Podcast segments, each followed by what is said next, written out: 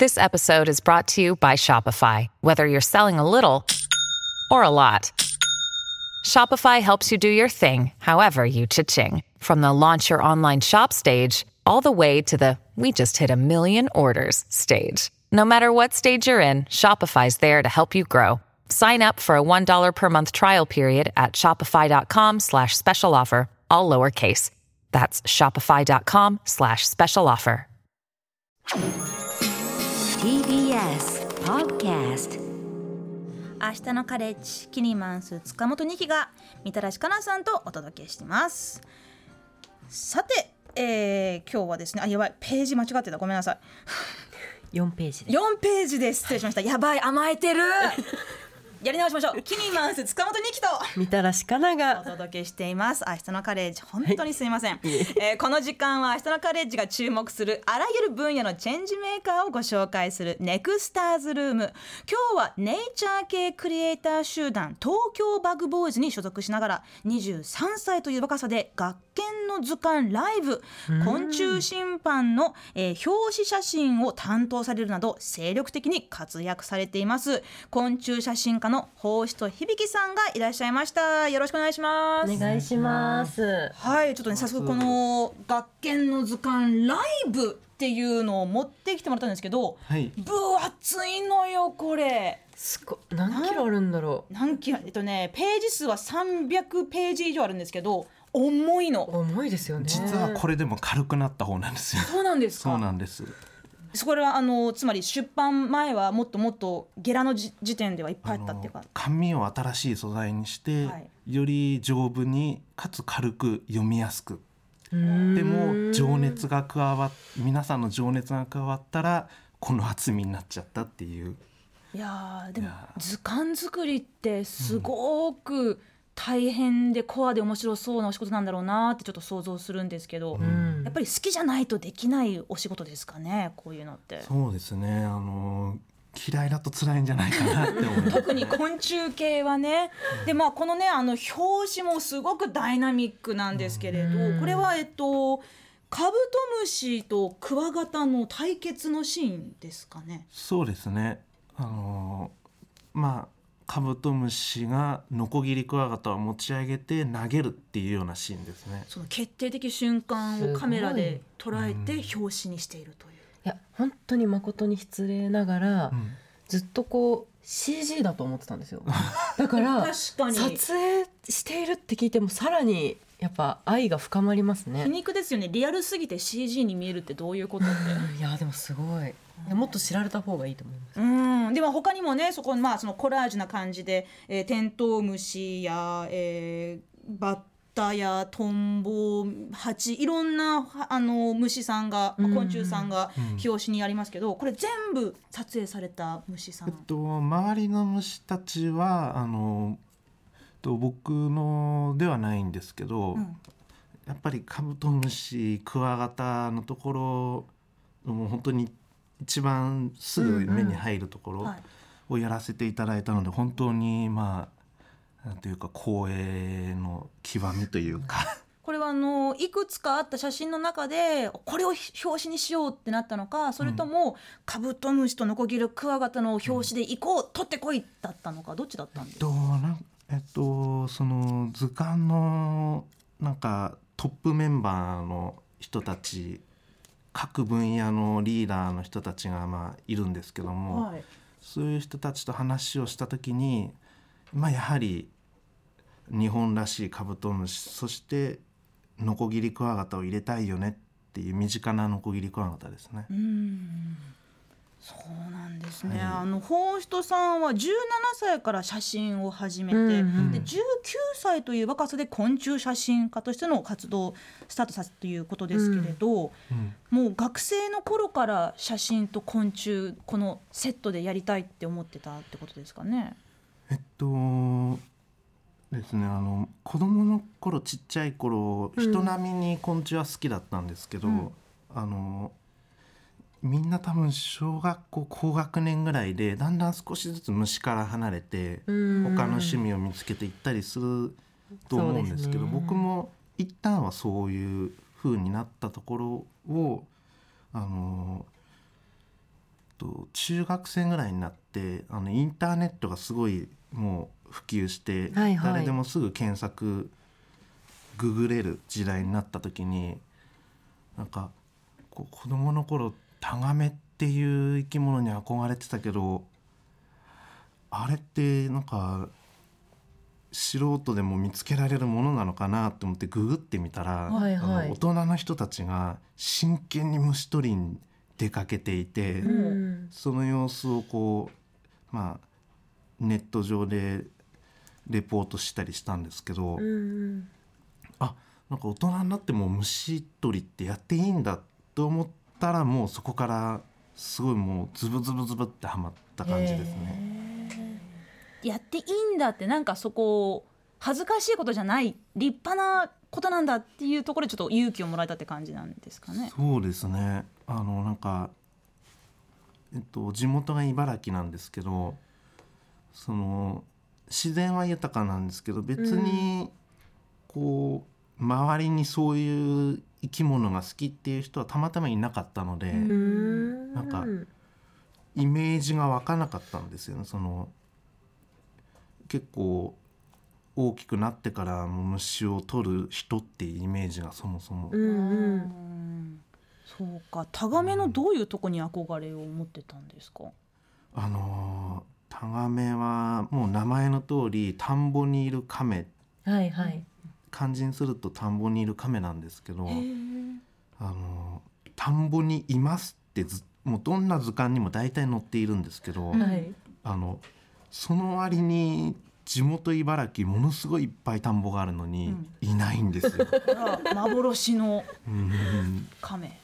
そうなんですね。あのでその後虫を高校生ぐらいの頃から虫取りに行くようになって初めてタガメを見つけたのは多分自分で見つけたのは2019年だからもうえ結構最近ですね経っていろいろなことを覚えてからタガメをようやく見つけられてその時はあ実在するんだこの 伝説のタガメ見つけた。やっと会えたそうですね。えーでも確かにその昆虫ってね、まあ、その自然界の生き物って人間の都合に全然合わせるつもり全くないし、うん。かといってなんかこの時間のこのこういう場所にいるはずだって言ったとしても見つかるかどうかわからないっていう、うん。そこになんかこうやっぱりロマンとかを感じていらっしゃるんですか？そうですね。あのもう本当に昆虫の楽しくていいところでもありちょっとそ そういうところもあるよなっていう、うん。好きだけど振り回されちゃうって感じですかね。振。り回されっぱなしですね。でまあその昆虫写真家としてね、まあ、その本格的に活動を始めて、で今では図鑑の表紙なども手掛けてらっしゃいますけれど、うん。あの普段のお仕事っていうのはもう何でしょうこう今日は今日っていうかまああの今はこのシーズンだからこの昆虫を探そうって言って考えながら取りに行くのかそれともうん何でしょうこうなんとなく散策しながらシャッターチャンスを待つ待つってどんなスタイルなんですか、いやーっとどちらもありますね。うん。あの当然ある程度この場所にこの時期に行くとおそらくあれがいるだろうっていう狙いをつけていくんですけどでもなんか行ってみたらあれ狙ってた虫もうシーズンが時期が出現時期が終わってるとか逆にそれがもう予想ドンピシャやったっていう日もあったりうん逆になんか思いがけない出会いもあったりするので、うん。こうなんかそのあまりこうお金がかからずにそういうちょっと ガチャ要素のあるいい趣味だなって。ングとおそらく似ているんだと思うんですけれどあでもその写真を撮るそのうん。シャッターチャンスのタイミング、ーうん。あとその昆虫ってかなりドアップで撮らなくちゃいけないと思うんです。ああとはね、うん。いいいいレンズもなきゃいけないし、うん。せっかく見つけたんだけど撮れなかったって時もあったりしますよね。いやいっぱいありますね。多分そっちの方が多い気がしますね。あ近づいて逃げちゃうみたいなのもあるんですか？そうですね望遠レンズで遠くから狙うのはまあ簡単なんですけど、やはりこう寄った方がぐっと虫に近づいて写真を撮った方が迫力が出るので、うんうんこうある程度取れ高を取らなきゃいけないっていう気持ちと、うん。あのもっと写真として攻めたいっていう気持ちがあこうせめぎ合うんですね。あのの脳内で0.2秒ぐらい。こうね自然と向き合うっていうのはその自分ともゆ向き合わなきゃいけないっていううん。そのなんか虫を探しにその虫を見に行くつもりがなんかこういつの間にかこう自分の内面的なものをうんなんか見てるような気持ちになることもありますね。うん。まあ、世の中にはその、うん。法人さんみたいにね昆虫写真を撮ってらっしゃる方も他にもいると思いますけど、うん。法人さんご自身の、まあ、スタイルというのはどういった特徴があるんでしょそうですね。あのと東京バグボーイズの一緒に活動東京バグボーイズとして活動している平井文彦さんっていうはい。方にあの知り合ったのがまあその昆虫写真家を始めるきっかけだったんですけどその時に平井さんに「えっと、いいね」って言われたのはあの拡大写真。とにかく大きくあの肉眼を超えた世界を写す。うんうん。今ごい。YouTube にものすごい派手な昆虫が出てますけど半妙ですかはいなんだこのサイケデリックな色合いは？これどういう昆虫なんですか？そうですね。あのなんか山の方の道の上にポンって半妙がいて、はい。日当たりのいいところにポンっていてで近づくとあの一定の距離近づくとピョーンってあの飛んで逃げてまた近づくと一定の距離でピョーンって逃げてっていう、なんか道教えなんていうあだ名がある虫なんですけど。なんか緑と赤と青と白がうん。もうなんかまだらな結構左右対称なあのデザインになってて、でかつ光沢感がやばい。うん。なんか肉眼で見るよりも鮮やかな感じがすごいなんか差し迫ってくるうん。感じで綺麗ですね。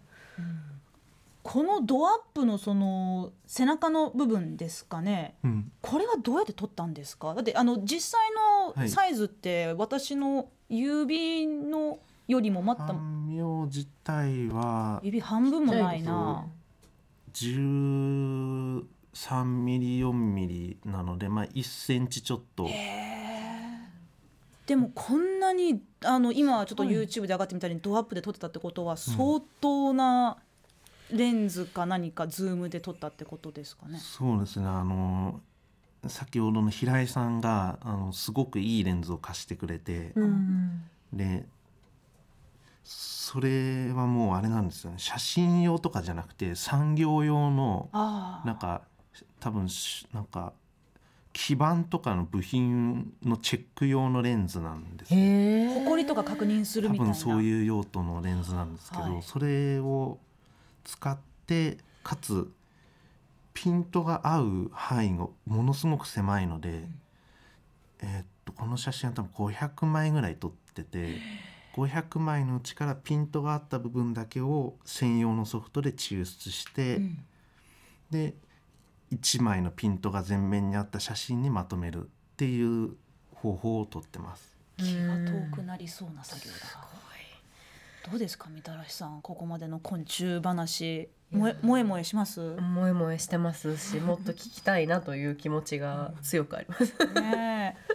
まあ、あの他にもね、あのまあ、こんな昆虫の撮影苦労したなんて話もちょっと聞きたいですけれど、うん。どんなものが結構なんだか伝説級でしたか？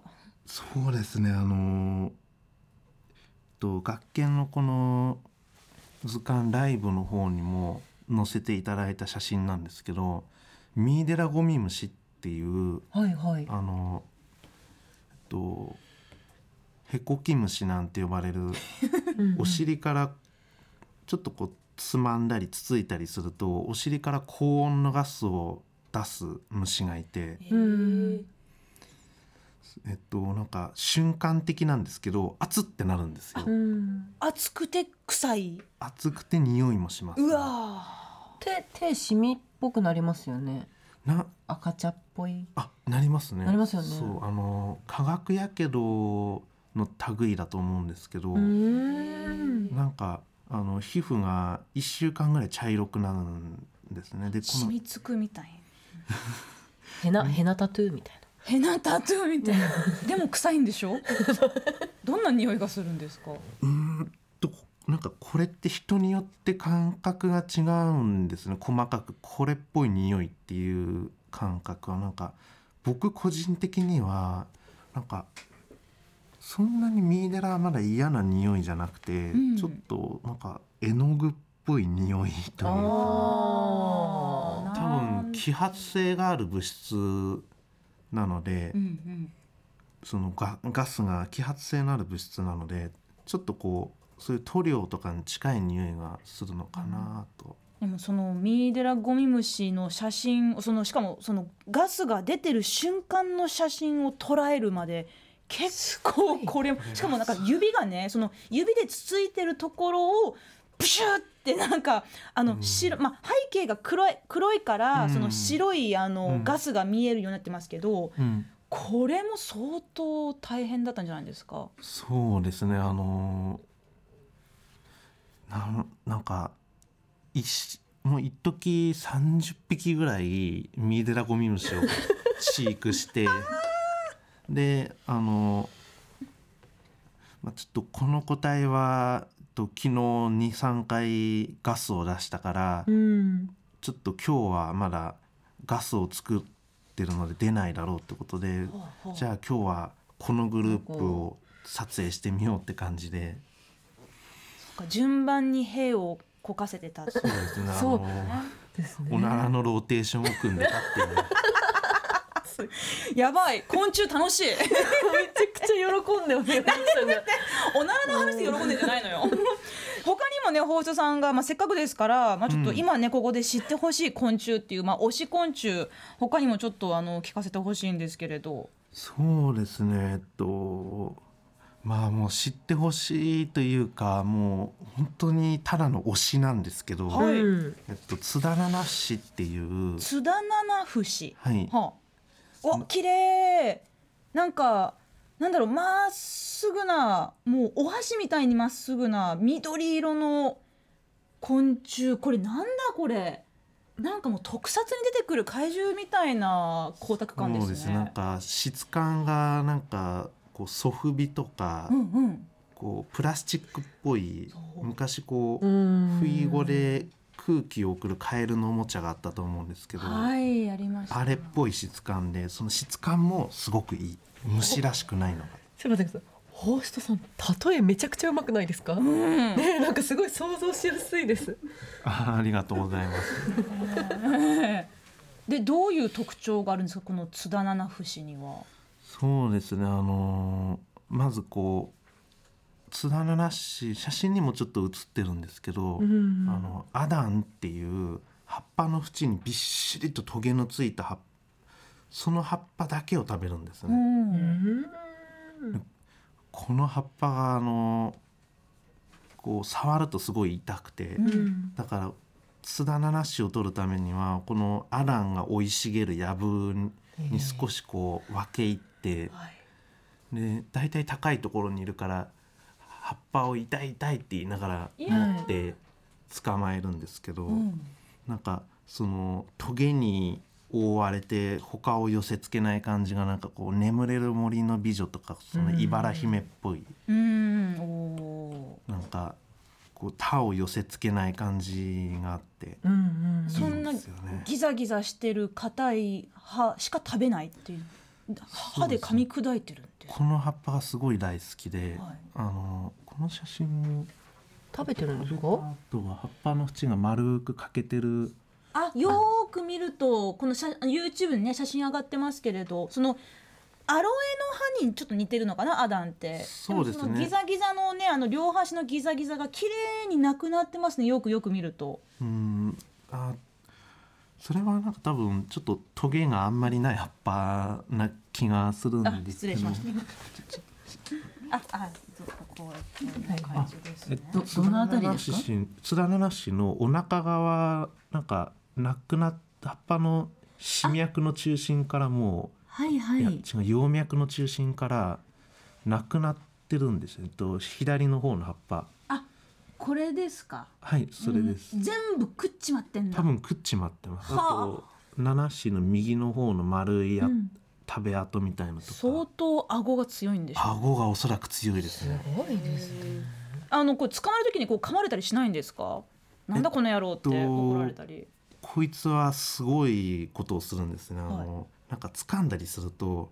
あの防御物質な、えっと、白い液体がブシュって関節の隙間から噴射するんですよ。関節はいはいあえっと、なんか胸のあたりにあるんですけど、そのうん防御液を出す器官が。はいはいで、この防御液がなんか。こう生臭いペパーミントみたいな匂いがして 生臭いペパーミントこれ絵の具より難しいなこれ考えるの。どう？ちょっと口の中に入れたペパーミントみたいな。うん、なんか風味ですね。風味で。はいはいへえでそれがまあなんだろうこう。噴射される。そそれがちょっとこうバリアみたいな感じになって。そうですね、あの結構な量の防御液をつ常に体内に蓄えていて何回もプシュプシュって出すんですけど。アダンを食べるとちょっと生臭いペパーミントの香りがうん明日のカレッジは確かに。TBS ラジオから平日ぱしか普段食べてない。22時から放送中。月曜から木曜は私キニマンス塚本二木が金曜日はライターの武田砂鉄さんが担当しています。ぜひお聞きください。他を寄せ付けないってまさにそんな感じしますよね。他にはこのえっ、と津田七節と面白い特徴とかありますか？そうですね。あのツナナナッシュは基本的にえっとメスだけで増えるっていう特徴があって。へメスだけで、はい。はい。えっと、いわゆる単位生殖というやつですね、えっと、メスが、えっと、ちょっと厳密には違うんですけど、うん。クローンみたいなはい。クローンに近い存在を卵として産み続ける。ええでそすごのいですね。帰った卵がまたあのメスの幼虫で大人になって卵を産み続けるっていう交尾とかしなくても繁殖できるんだ。そうですねへえ。メスしかいない。じゃあ本当にオスの津田七節は存在するしないんですか？えっとごく稀に、はいあの出現することがあるらしくて。なんで？なんで？ってそれ 失礼よそれ なんであなた存在してるんですかってうーん。でなんかもうこのオスが出てくる確率がすごく低い。多分もう数千数万に一頭ぐらいらしいんですけど、むしろなんかこうちょっとこうい化学異変がなんかねあの遺伝的な異変が起きてオスになっちゃいましたっていうぐらいのかうん。確率ですよね。そうですね。でももともとはちゃんとあの大元をたどるとちゃんとしスラナナシという種類に進化する以前うんはあのオスとメスがいてうん。交尾をして産卵をしていたはずなのでちゃんとその頃の遺伝子情報を残してるんですよね自分の体の中に。あーどうします？なんかこれ、ちょっと SF 的な展開で人類が津田七節みたいになっちゃったらっていくみたいな。遠い遠いなんか何千年もの未来先。だから誰かがあの葉っぱを食べ出したんですよねあアダンの葉に隠されたヒントがっていう誰かがアダンの葉を食べ出した。面白い。でもなんかそのやっぱりわからないこともたくさんあるからこそ、うん。ちょっとこううん。疑問とロマンがセットでこう湧いてきますね。そうですえね。ー、みたらしさんちょっとここまでねあの昆虫の話たっぷり聞かせてもらってますけどみたらしさんあのが推す昆虫とかは何か？あったりします？いやちょっとホーストさんがねすごくいっぱいお話ししてくださったんで私はじゃあさらっと推しを発表したいんですけど、はいはい。私は山眉がが山眉が。あなんかあのモフモフした、うん。まあすごいわかりやすく言うと厳密にそうかわかんないんですけど、まあモスラみたいな感じ。モスラ。あ、そうですね。あのわかる。そう、ふわふわで可愛いんですよでもう猫みたいなもんなんですよあのガだけどなんかこうふふふさふさしたものがついてる。もう顔が可愛くないですか、そうですね。へこう耳みたいにね触覚がついてて。そうですね。あのオスの触覚がなんかウサギの耳みたいに。えへえそうなんってしてて、であのおとなしいんですよ。あら。おとなしくて、うん。あの私はその山眉が科だとその北海道でクスさんが大量発生してる時にたまたま行って、クス落ちてるクスさんとこうまだ生きているクスさんと。結構あの車にひかれてすごい悲惨な状況になってるんですけど、うん。あの生きているクスさんと触れ合ったりとかして、えー、けサイズも結構大きいんですか？でクスさんだとでもこれぐらい。えでかっいやあのこれぐらいってそそそんなにはない。あの意外とあれ？この確かこれぐらいでしたよ。こんなもんこんなもんでした。北海道の差異がありましたね。北海道のやつはもうみたらしさんの顔とほぼ変わらない大きさだったという。ここ私のなんか握ってたやつはこれぐらいだったんですよね。なんかね大きく見えるんですよ。山あ眉って。そっか。なんか。模様がなんですかねあれは。模様とかなんか僕も、えっと、春になって生き物がいろいろ出てくる季節に山眉の仲間が季節によっていろんな種類が出てくるんですけどそういうのを見るとなんかあのあれこんな小さかったっけ？なんか記憶だともうちょっと大きかった気がするあっていうそれかも。思い出保管がされちゃうんですよされてました。でもそのあの山眉がのこう、うん。なんていうの？そのまあ模様うん。ってところにすごくなんかこう生命力のエネルギーみたいなものを感じたりするんですか？というよりやっぱ顔ですね。顔？顔がああのあ可の愛くて。お目目が大きいとか？まあなんかこう耳みたいなね。耳おこうさぎの耳がついててもう私はモフモフが好きなの。猫と思って。他にもなんかモフモフした昆虫ってありましたっけ？モフモフはしてないかもしれないですけど一応推しでこう上げようと思ってたのは、うん日本ミツバチなんですけど日本ミツバチもまあちょっとねまんもうふっとはまん丸しててうん。モフちょっとしてるね。あの花粉とかついてたら足もちょっともふってしあそうですねますし花粉団子を足につけて巣に持ち帰る。そう。可愛いんですよ。で私はあの蜂蜜が好きで日本ミツバチの。うん。百花蜜。あのうんほとんど生産されてないんですよ。みんな西洋ミツバチなん。で、うんちょっと食べてみてください今度。食べたことあります？あのもうこんなにそう。うまいものがあるのかっていう。そうなんですよ。めっちゃフルーティ日ーな。本ミツバチのの蜂蜜その百花蜜っていろんな植物からうん。集めてきた蜜なんですよね、うん。その単一の少ない種類の植物から集めたわけじゃなくて自然に生えてるいろんな花から集めてきた蜜なのでこうなんか香りの奥行きがすごい。芳醇へでー気になる。あのうちにあるのでぜひ。あじゃあちゃんとこはい今度舐めに舐めに遊びに行きます。はい、だから YouTube にちょっと写真載ってますね日本ミツバチ、日本ミツバチ。あこれも放射さんが撮った写真そうですね。あそうなんだ。えー確かにふわふわしてるなんかあのなんだろうなふわふわしたストールを首に巻き巻きつけてるような感じで。えー、かわいい。確かにこの日本ミツバチもねお目目がすごくなんだろうな。こうギョロッとしているぐらい尖ってんだけどでもそれもなんか可愛いうん。猫みたい。うん。猫。